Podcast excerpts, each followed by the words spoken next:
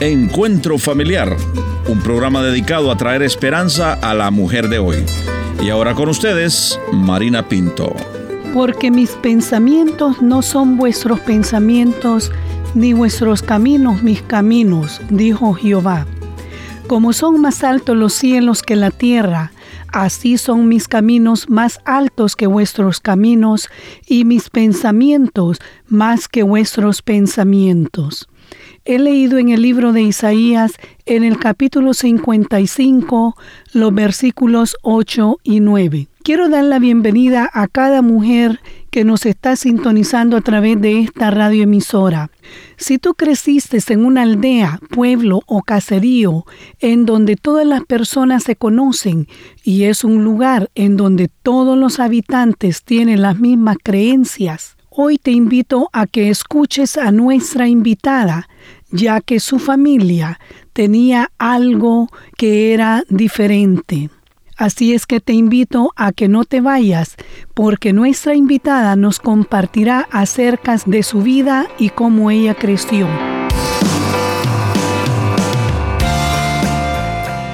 Agradezco a Tina por aceptar la invitación de compartir con nosotros y quiero pedirle que nos hable un poquito acerca de su vida y de su familia. Adelante, Tina.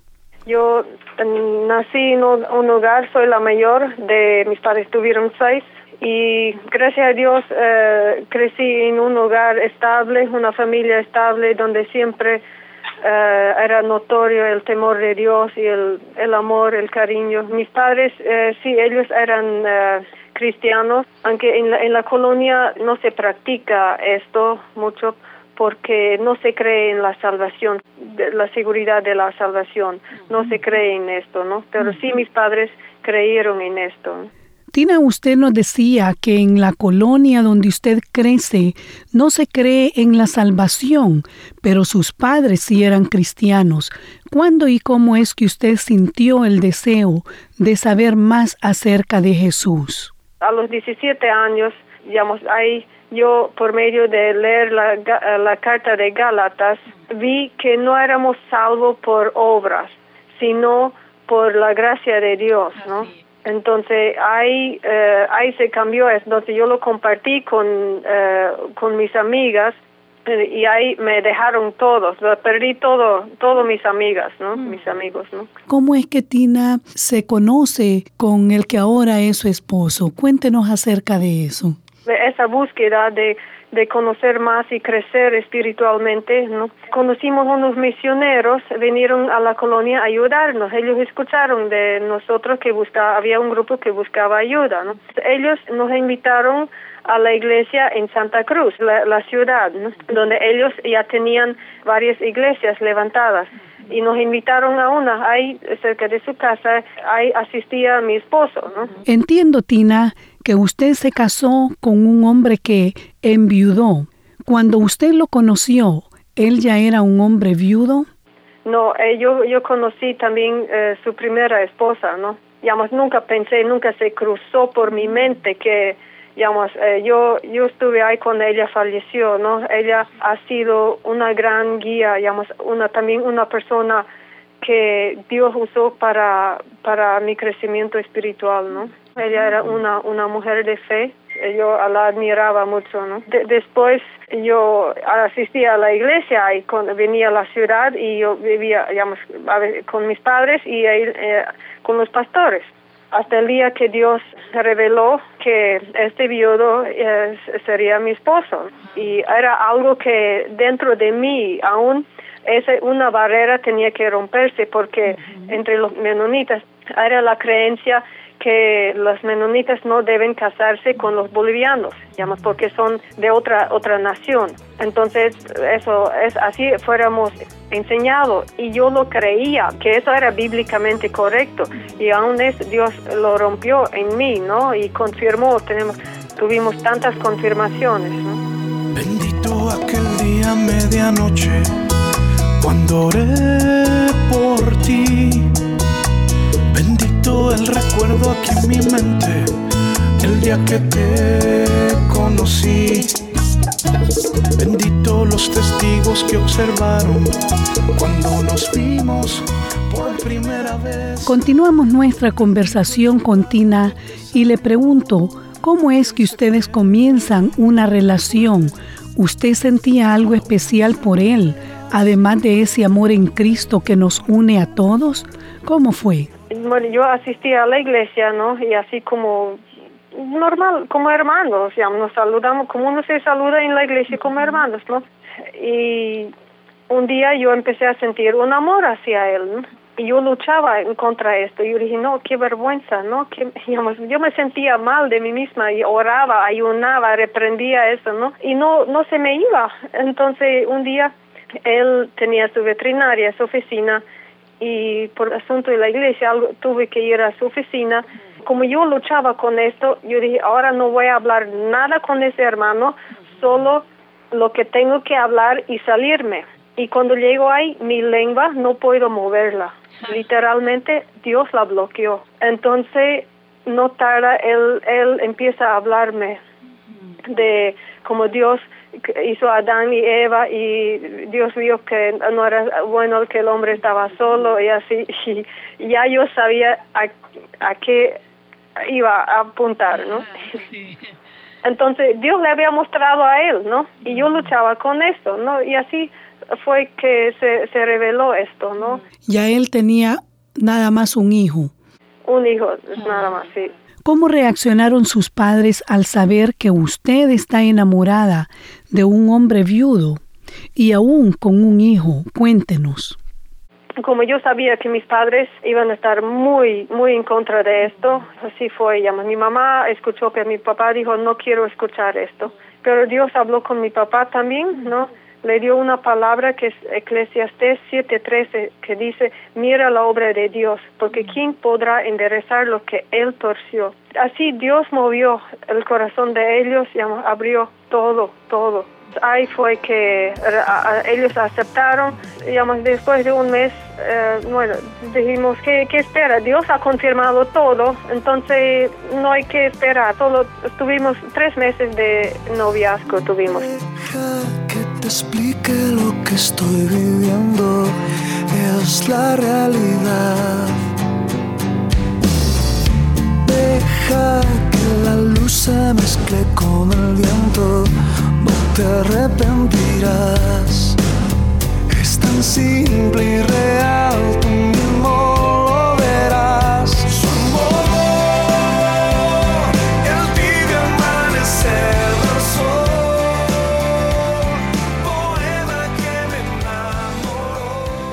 Ustedes se casan y vienen a formar un nuevo hogar. Y en su caso, no es un hogar de solo la pareja, sino que él viene con un hijo de su primer matrimonio, que ahora será su hijo también. Y muchas veces no es fácil. Cuéntenos cómo fue esa experiencia para usted. Cuando Dios nos lleva, eh, él, él nos unió, entonces Él también me dio el amor por, por este niño, ¿no? Porque no es algo natural, porque no no era mío. El niño tenía 11 años en ese entonces cuando nos casamos. Pero sí, yo, eh, yo lo amaba, yo, yo tuve un, un amor hacia él, ¿no? Yo lo amaba como, como mi hijo, ¿no? Y, ¿Y cómo era el comportamiento del niño hacia usted? Él era el que más esperaba que nos casemos, ¿no? Era el más desesperado por, porque quería eh, tener una mamá otra vez. Él era un niño muy, muy feliz, muy contento y siempre él era un niño muy, muy dócil, eh, humilde, fácil de trabajar con él, de hablar eh, con él. Pero después, digamos, a los meses, y esto yo creo que siempre ocurre, ¿no? Digamos, se acostumbran y no y llega, y ahí vuelve el pasado, ¿no? Llega, vuelva a extrañar a su madre, ¿no? Ahí es cuando empiezan a ser eh, eh, más difícil en la relación, ¿no? Es, como ya se va, cuando se va la novedad, entonces ya vuelve a la realidad y, y bueno, no soy su madre y nunca voy a ser su, como su madre, ¿no? Entonces ahí, ahí es cuando uno tiene que seguir amándolo, ¿no? Haciendo lo mejor que uno pueda y orar por él, ¿no? Esto ha sido, yo digo, lo mejor que podría hacer, ¿no? Y el papá, él era muy, muy bueno, sí, muy sabio con él en todo esto. Entonces, él se tomaba el tiempo en una forma sabia, ¿no? de tratar que entre él y yo siempre hubo una buena relación, ¿no? Quizá en ese momento hay, hay mujeres que están criando hijos que no son de ellas y hay madrastas muy buenas, pero también puede que haber otras que estén luchando. ¿Qué palabras de, de esperanza usted les daría a estas mujeres? Bueno, de mi experiencia es pedir al Señor que me muestra, eso es lo que yo hice, pedir al Señor que me muestra qué hay en el corazón del niño, cómo se siente él, y Dios lo hace. Esto me guió a mí, me llevó a tener mucho más entendimiento de cómo él se sentía y eh, tener más paciencia, misericordia, compasión por él. En Hechos capítulo 13, 20 al 21, eso, eso es una palabra que siempre me ha llevado. Él nos hace apto para toda buena obra y nos hace apto para ser una buena madrastra.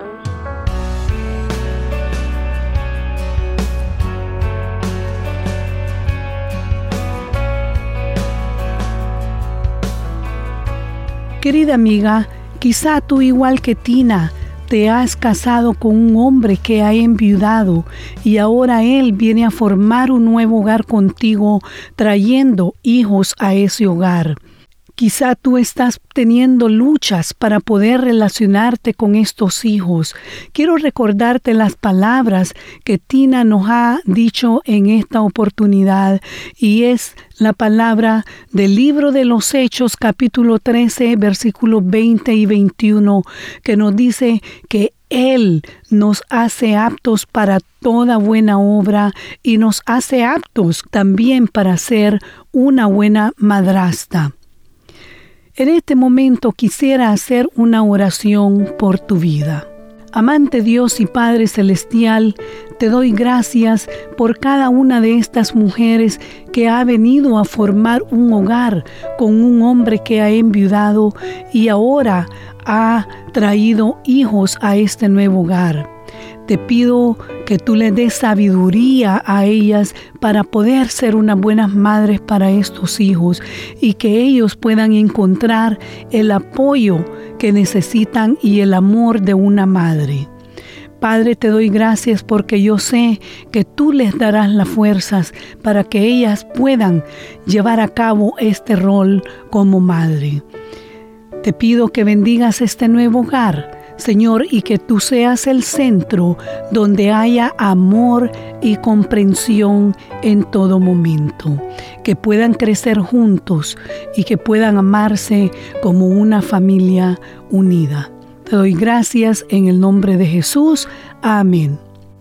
Quisiera darte las gracias en este momento por habernos sintonizado en esta oportunidad y una vez más quiero agradecer a Tina por abrir su corazón y quiero agradecer a cada una de nuestros oyentes.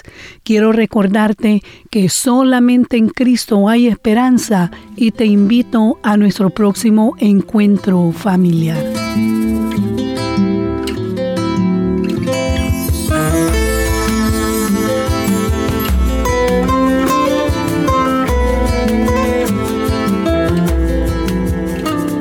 Esta fue una producción de Encuentro. Agradecemos que visite nuestro portal en el internet www.encuentro.ca. Si quiere hacer algún comentario sobre este programa o escribir al programa Encuentro Familiar, le voy a agradecer que vaya al internet y ahí va a encontrar todos nuestros datos www.encuentro.ca. Será hasta nuestro próximo encuentro familiar.